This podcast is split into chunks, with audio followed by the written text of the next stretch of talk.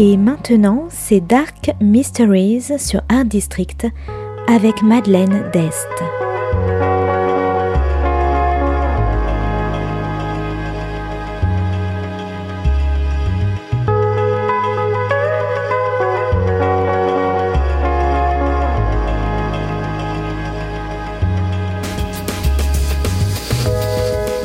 Welcome to Dark Mysteries, a book review show devoted to crime, mysteries, thrillers, and the dark side of human nature.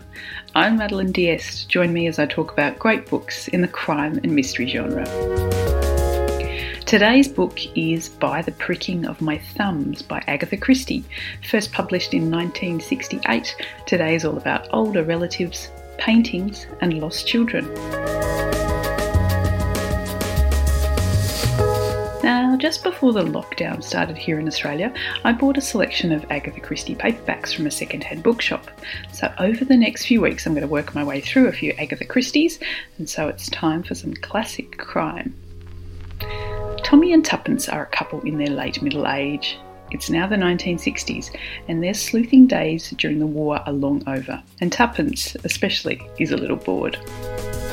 Tommy realises he hasn't visited his great aunt Ada in her nursing home for almost a year. To assuage his guilt, he decides to go and see her and takes Tuppence along with him, despite the fact that Aunt Ada has a distinct dislike for his wife. The home where Ada resides is pleasant, but Ada is her usual cantankerous self, and Tuppence decides to wait elsewhere and leaves Tommy to have a chat with his aunt. While she waits in the lounge, Tuppence meets another resident, Mrs. Lancaster, who talks to her about her child and mentions something behind the fireplace.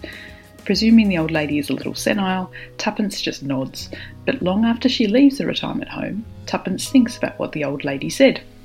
When Ada dies a couple of weeks later, Tommy and Tuppence return to the home to collect her effects, including a painting of a house by a bridge, given to Ada by Mrs. Lancaster.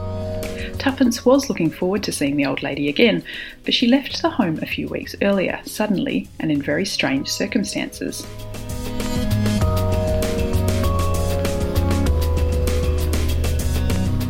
They take the painting home and hang it in their bedroom, and Tuppence is haunted by the feeling that she's seen the house before.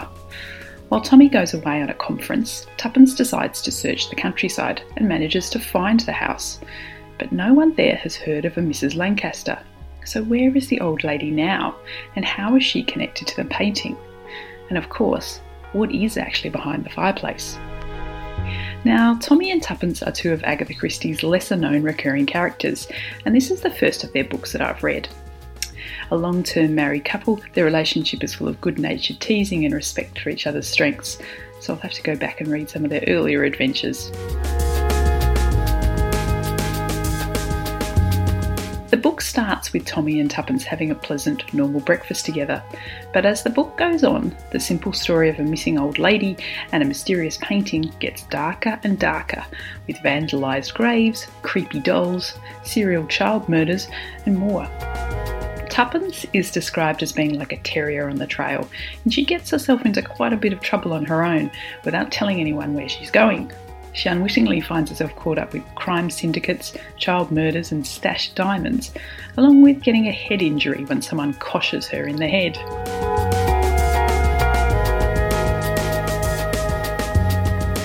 Now, in my opinion, Agatha Christie is the best plotter out there. And as the book winds towards the ending, all the pieces slip into place, and the clues which have been there all along suddenly become blindingly obvious. So, if you like determined middle aged detectives, art mysteries, missing old ladies, deceit, and theft, I recommend By the Pricking of My Thumbs by Agatha Christie. Thanks for listening to Dark Mysteries. If you have any feedback or want to say hello, you can contact me at Art District Radio by email at mde at artdistrict-radio.com. If you'd like to listen to past reviews, please go to artdistrictradio.com forward slash podcasts. And until next time, happy reading.